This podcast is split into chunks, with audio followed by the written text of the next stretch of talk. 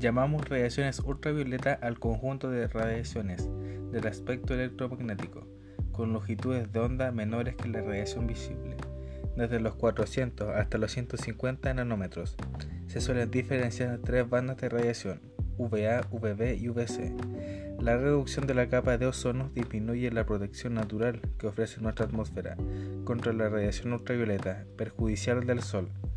Los mayores índices se concentran en la zona norte del país, particularmente entre Arica y Parinacota y Coquimbo, donde los rayos alcanzan el nivel 11, es decir, extremo. Entre Valparaíso y los lagos, en tanto la radiación alcanza valores entre 8 y 10 calificados como peligrosos. El sol y sus rayos UV son fundamentales para la vida en pequeñas dosis. Tienen efectos beneficiosos en estado de ánimo y síntesis de vitamina D. En dosis más altas, sin embargo, el sol puede ser muy peligroso a corto y a largo plazo.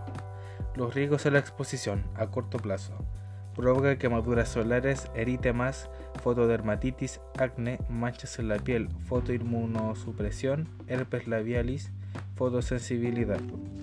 A largo plazo, aceleración en el envejecimiento de la piel, arrugas profundas, pérdida de elasticidad en la piel, fotocarcinogénesis, cáncer de la piel como melanoma, situación que se da principalmente en adolescentes y adultos jóvenes por falta de protección. Hay reglas que seguir bajo el sol.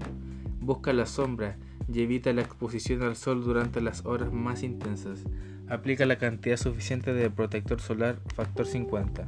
30 minutos antes de la exposición. Repite la aplicación generosamente y con frecuencia, sobre todo después del baño, de haber transpirado o de secarte con la toalla. No expongas a los bebés ni a los niños al sol directamente. Protégete a ti primero y a los niños con un sombrero, gafas del sol y con camiseta. Elige un nivel de protección adecuado para tu tipo de piel.